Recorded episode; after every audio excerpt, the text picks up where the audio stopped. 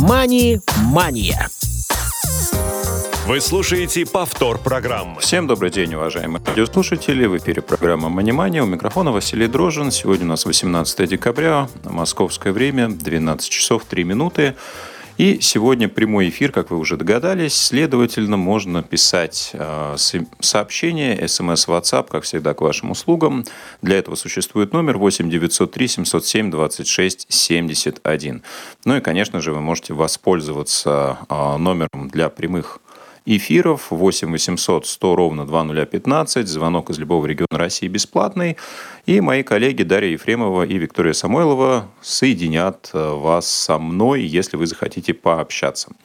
Тема сегодня у нас э, достаточно интересная, злободневная, навеянная личным опытом, собственно, как и всегда. Поговорим про кредитные продукты, про кредитные карты, почему я решил взять сегодня именно эту тему? Совсем недавно со мной случилась э, история, как раз о которой хотелось бы рассказать, и, наверное, больше сделать выводы а, на ее основе. Но перед тем, как э, поговорить непосредственно о том, что же случилось, причем здесь кредитные карты, я немножко расскажу, наверное, о своем опыте использования кредитных продуктов. Наверное, больше 10 лет я так или иначе э, связан с подобного рода услугами. В какой-то момент я брал ипотеку, а, как и многие сограждане, но выплатил ее досрочно, и, наверное, ну, этому не будем посвящать а, большой период времени, тем более, что про ипотечные продукты мы с вами отдельно поговорили, и этот выпуск можно найти в архиве «Радио ВОЗ». А, что касается текущей ситуации, сейчас я в основном использую а, кредитные карты. А, не пугайтесь, для некоторых это может прозвучать э, большим числом, но у меня в настоящее время их 8 штук с общим кредитным лимитом выше миллиона рублей. Для чего же мне их так много нужно? Почему, собственно, недостаточно одной карты? Зачем такой большой лимит? Об этом я чуть ниже тоже расскажу. Ну а сначала давайте, наверное, поговорим в целом про виды кредитных продуктов, какие они бывают, для чего они нужны, как их можно использовать, кому они в целом могут быть интересны и полезны, и вообще нужно ли их применять. А, ну, кстати, про кредиты мы говорили достаточно много, в том числе и с гостями. Был у нас э, специалист, в том числе по банкротству физических лиц, Денис Шипович, о котором мы тоже, с которым мы тоже говорили про кредиты. А, но сегодня я попробую зайти немножко с другой стороны. А, наверное, поговорить о базовых вещах, о том, в целом, в каких ситуациях и какой вид кредитного продукта вам может быть полезен. Ну, давайте начнем с самого начала. Обычно, когда мы обращаемся за кредитом, за деньгами, когда у нас есть какая-то ситуация, предвиденная, непредвиденная, и для решения некой задачи требуется определенная сумма денег, которой у нас нет.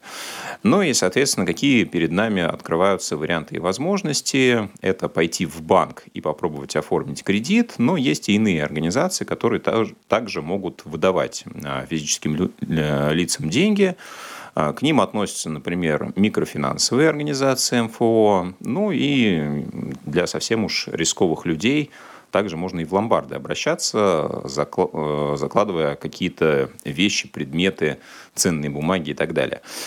Ну, сегодня, наверное, мы рассмотрим э, кратко сравнение МФО и банковской системы, в чем отличие и в каких ситуациях э, можно выбирать одно или другое. Ну, наверное, от себя сразу скажу, что микрокредитные организации – это вот прям уж совсем крайняя ситуация, и туда я не рекомендую обращаться – ну, только-только если э, вы понимаете, что вам нужны деньги совсем на короткий срок, и вы легко их сможете отдать. Э, то есть, допустим, вы понимаете, что послезавтра эти деньги у вас будут, а вот именно сегодня, ни в какой другой день, вам именно такая сумма нужна. Да, ну, тогда, наверное, если э, занять их эту сумму не у кого, можно воспользоваться микрокредитной организацией. Хорошо, какие же параметры э, можно использовать для сравнения банков и МФО? Ну, давайте возьмем в первую очередь э, сроки рассмотрения э, заявки. В банке эти сроки, как правило, длиннее, Да, то есть банку для принятия решения часто требуется какой-то период времени. Иногда вам могут одобрить кредит или отказать сразу же, но, как правило, банк все-таки берет э, определенную паузу для того, чтобы изучить ваш кредитный рейтинг, сделать запрос в бюро кредитных историй, ознакомиться с вашей финансовой ситуацией, сделать соответствующие запросы и так далее и тому подобное. МФО на самом деле все это не требуется, э, достаточно, как правило, только ваших документов. Поэтому, опять же, если деньги нужны срочно, то в этом смысле МФО чуть более выигрышный вариант, но с большими оговорками, о которых ниже. Проценты. Вот как раз э, второе отличие, где э, в микрофинансовой организации, как правило, ставка возврата долга будет значительно выше, причем иногда в разы. А, если текущая ставка рефинансирования у нас сейчас составляет 16%, то кредиты, как правило, должны быть э, выше этой базовой ставки. Но если мы говорим про банки и достаточно хорошие условия кредитования, эта процентная ставка может составлять 20%, 25%. В микрофинансовой организации совершенно легко вы можете встретить ставку и 30, и 40, и 50, иногда даже 100% годовых. Ну и представьте, с какой скоростью будет нарастать долг, если вы берете деньги в МФО на длительный срок. Требования к заемщику. Следующий параметр. Здесь, э, опять же, МФО выигрывает в том смысле, что практически никаких требований они к вам не предъявляют. Если вы принесли паспорт, а этого уже может оказаться достаточно. Причем еще один важный фактор а, – личное присутствие в некоторых микрофинансовых организациях не обязательно. То есть вы можете оформить заявку онлайн и получить кредит также дистанционно, что в банках – за редким исключением невозможно. И, э, опять же, да, э, микрокредитные организации делают все возможное для того, чтобы облегчить э, доступ клиентов к получению этих денежных средств, но обратная сторона, еще раз, это огромнейший размер процентов, которые вы будете вынуждены заплатить, переплатить, и в этом смысле, наверное, все-таки стоит 10 раз подумать, прежде чем обращаться в подобного рода учреждения. А, если мы все-таки останавливаемся на стандартных классических кредитах, то давайте разберем их а, основные разновидности. В первую очередь стоит понимать, что кредиты бывают целевыми и нецелевыми, ну или, например, потребительскими. А, к целевым кредитам, как правило, относят автокредиты, ипотеки, то есть когда мы берем деньги на определенный объект, на покупку машины, на покупку квартиры, на строительство э, дачного кооператива, э, домика и так далее. Вот. А Нецелевой кредит, э, потребительский кредит, когда мы берем деньги на все, что угодно. Да, не знаю, на ремонт, э, на покупку одежды, мебели, на отпуск, да, все, что угодно здесь можно подставить, э, плата за обучение и так далее. А что касается размеров процентов, то, как правило, у целевых кредитов процентная ставка ниже. Ну, то есть, например, выгоднее вам взять автокредит, чем а, потребительский кредит на ту же сумму для покупки машины. То есть при прочих равных автокредит должен быть выгоднее. Но опять же бывают свои нюансы. А, виды обеспечения. А, каким же образом мы можем снизить процентную ставку за счет этого самого обеспечения? А, мы можем воспользоваться залогом, ну, что постоянно используется в ипотечных программах. Как правило, то имущество, которое мы приобретаем за счет ипотеки и находится в залоге у банка. И если мы не сможем расплачиваться по своим кредитным обязательствам, соответственно, это самое имущество идет в ход если вдруг мы объявляем себя некредитоспособными, неплатежеспособными. Ну, также в виде залога могут выступать и другие предметы, а, ценные вещи, ценные бумаги а, и так далее и тому подобное. Поручительство – следующий вид обеспечения, когда некое лицо также является поручителем по нашему кредиту. В случае, если мы, как основной должник, не можем расплатиться по своим обязательствам, а, поручитель начинает гасить долг за нас. Ну, как вы понимаете, поручителя найти не так легко, и, соответственно, у данного лица должна быть какая-то заинтересованность для того, чтобы становиться поручителем по а, такого рода сделкам. Созаемщик а, – это человек, который вместе с вами обладает тем же самым правом погашения кредита, точнее обязанностью погашения кредита, но при этом он является и выгода приобретателям по этому кредиту. В каком смысле? То есть, если мы говорим про созаемщиков в ипотеке, да, то, как правило, эти люди обладают совместным правом собственности на данный приобретаемый объект. Поэтому ну, созаемщик – это, в общем-то, такой же заемщик, как и вы сами, обладающий полностью идентичным комплексом прав и обязанностей. Что касается способов погашения кредитов, то здесь стоит помнить про два, наверное, самых а, основных варианта. Это платежи дифференцированные и аннуитентные. Что же это значит? Ну, давайте попробуем разобрать на примере ипотеки. А, как известно, ипотечные платежи, как правило, достаточно большие по объему, и чаще всего в ипотеке используются аннуитентные платежи, то есть равные по сумме а, каждый месяц вы платите определенную сумму. То есть вы можете досрочно погашать данные кредиты, при этом сумма будет меняться. Можете платить всегда одну и ту же фиксированную стоимость кредита, которая может составлять, ну, допустим, 10 тысяч рублей. А, в этом случае в начале вы можете посмотреть по графику платежей, внутри этой суммы 10 тысяч рублей проценты банку будут составлять там, 80 или 90 процентов. Ну, например, там 9540 а, рублей это будут проценты, и только остальная часть, там 400 с чем-нибудь рублей, это тело долга. Вот. Почему так делается? Потому что вначале а, банк пытается забрать максимальное количество процентов, а, которые вы ему должны. И только после того, как все а, проценты вы выплатили, как правило, это происходит в первые несколько лет, выплаты ипотеки, вы уже начинаете гасить само тело долга. Если мы говорим про дифференцированные платежи, то здесь система немножко другая. Здесь всегда вы платите одну и ту же сумму долга. Ну, допустим, возьмем, что ваш кредит составляет э, миллион двести, а, и вы взяли его, ну, допустим, на 10 лет. Да, то есть вы делите миллион двести на 112 месяцев и получаете а, сумму, которую должны платить э, в месяц. Те же самые 10 тысяч рублей. И вот эти 10 тысяч рублей вы будете платить каждый месяц, но к ним будет добавляться сумма процентов. И вот э, здесь, почему они называются дифференцированными, эти платежи, потому что чем а, дальше срок, тем сумма будет уменьшаться. То есть к этим, к этим 10 тысячам будет сначала прибавляться все большая сумма из-за того, что процент в начале самый большой, так как э, величина долга в миллион двести э, самая большая в начале, а, например, через пять лет, когда вы уже большую часть этого долга погасили, то, соответственно, платеж будет 10 тысяч плюс меньший процент. Надеюсь, то, как я объясняю сейчас, понятно. Если нет, то задавайте вопросы в комментариях, пишите, мы как-нибудь э, посвятим отдельно э, программу разбору видов а, платежей и, возможно, пригласим какого-то эксперта, чтобы он на пальцах, на каких-то более живых примерах это объяснил, если это, конечно, потребуется. Ну и что стоит помнить про переплаты? Если мы говорим про дифференцированные и аннуитентные платежи, то в последнем случае, когда это аннуитент, здесь переплата больше. То есть при прочих равных э, аннуитентные платежи менее выгодны. Но зато они более стабильные, более понятные и предсказуемые, особенно для тех, у кого э, не совсем стабильная финансовая ситуация, и им важно понимать, какую долю э, какую часть они оплачивают в счет кредитных обязательств. Так что это имеет всегда свою целевую аудиторию.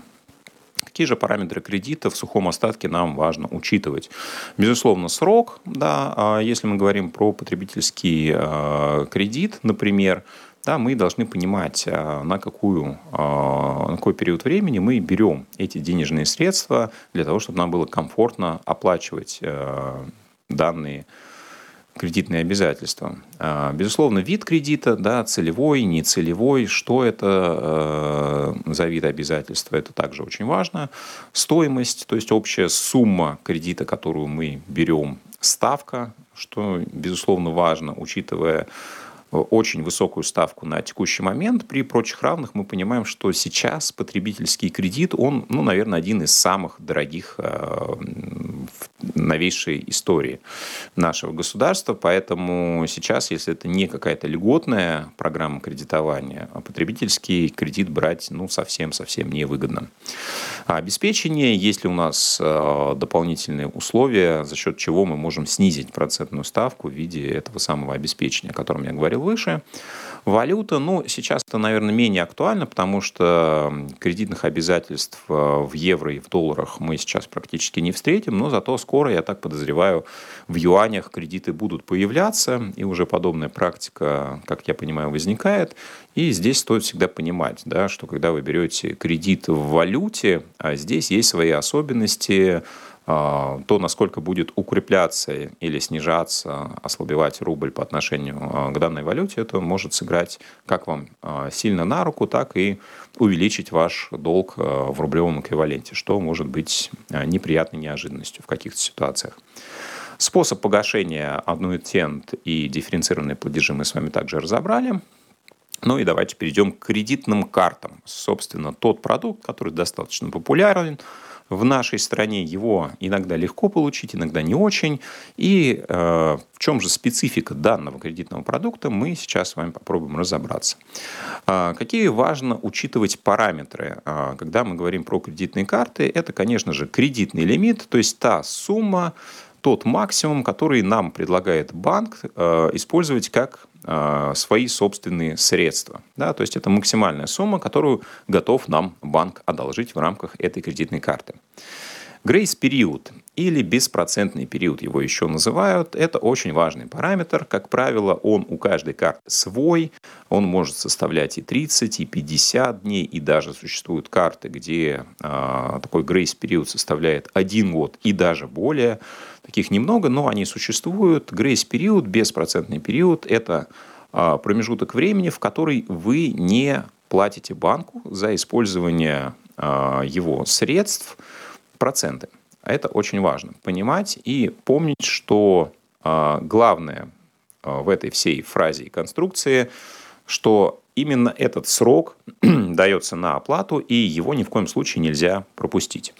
А, очень важно понимать, что в каждом кредитном продукте он свой, и если у вас несколько кредитных карт, всегда нужно делать себе какие-то календарики, пометки, напоминания для того, чтобы не пропускать платежи по той или иной кредитной карте.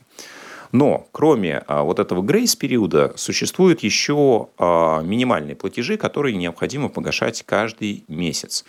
То есть возьмем пример. Мы имеем кредитную карту с а, кредитным лимитом 100 тысяч рублей. У нее грейс-период 60 дней. Что это значит? Что внутри этих 60 дней мы не платим за э, то, что используем деньги банка, проценты, но внутри этих э, двух месяцев, 60 дней, мы должны вносить минимальные платежи, как минимум два раза, два расчетных периода. Что такое расчетный период? Это э, период между двумя выписками. Это не обязательно с 1 по 1 число, то есть вы могли активировать карту, и э, расчетным числом, например, по ней является 17 число каждого месяца. То есть в эту дату формируется выписка, и после этой даты, соответственно, начинает э, течь вот этот 60-дневный э, платежный период. Но обратите внимание, иногда вы можете увидеть в рекламах или в описаниях кредитных продуктов историю, что грейс-период составляет от 30 до 50 дней. А, и вот у вас может возникнуть вопрос, а как это, так он 30 или 50? Почему это от 30 до 50 дней? И здесь как раз имеет значение, в какую дату вы совершите эту операцию. То есть, допустим, в нашем примере 17 число – это как раз а, дата выписки. А, так вот, выгоднее всего совершать покупку после того, как эта дата прошла. А, то есть не 16, не 15 числа, а 17, 18, 19 и так далее. Почему? Тогда вы увеличиваете максимально вот этот э, льготный период. То есть если вы совершили покупку 16 а, числа, то фактически 17 а, числа уже сформировалась выписка, и тем самым вы сокращаете тот срок, который дается вам на возвращение кредита. Но если вы в самом начале периода совершили эту покупку, то а, соответственно, выписка сформируется только через месяц, и на эти фактически 30 дней вы увеличиваете срок а, бесплатного использования денежных средств банка. Что важно помнить в этой ситуации еще? А, что в любом случае вы платите минимальные платежи, несмотря на то, что у вас есть льготный период, это не значит, что вы освобождаетесь от любых платежей. А, как правило, от суммы долга 3, 5, иногда 7% в зависимости от банка требуется вносить минимальные платежи. Вот. То есть, допустим, в нашем примере у нас есть карта с кредитным лимитом 100 тысяч рублей, и мы возьмем 18 числа при расчетной дате 17 совершили покупку на 100 тысяч рублей. Вот прям вот копейка в копейку мы купили какой-то товар, что-то, а, какую-то услугу в магазине, не имеет значения, на 100 тысяч рублей ровно. А, и при этом сразу у нас а, мы исчерпали весь кредитный лимит. Что же теперь нам нужно делать? Мы понимаем, что следующий расчетный период будет только 17 числа следующего месяца. И до этого момента мы не вносим с вами никакие платежи, ни минимальные, не оплачиваем проценты по кредиту. А, после следующего 17 числа а, сформировалась выписка, и нам необходимо внести как минимум минимальный платеж по нашей кредитной карте. Да, вот сколько он будет начислен, это в зависимости от условий банка. Ну, допустим, это 5% от стоимости а, нашей нашего кредита, то есть 5000 рублей. После 17 числа следующего месяца мы вносим 5000 рублей. При этом, если у нас было 60 дней, да, соответственно, еще месяц после этой выписки у нас есть для того, чтобы погасить наш кредит. А, ну и, соответственно, таким образом, как минимум 60 дней мы можем пользоваться деньгами банка бесплатно – и к последней дате вот здесь вот могут быть варианты. А, есть так называемый честный грейс-период и нечестный.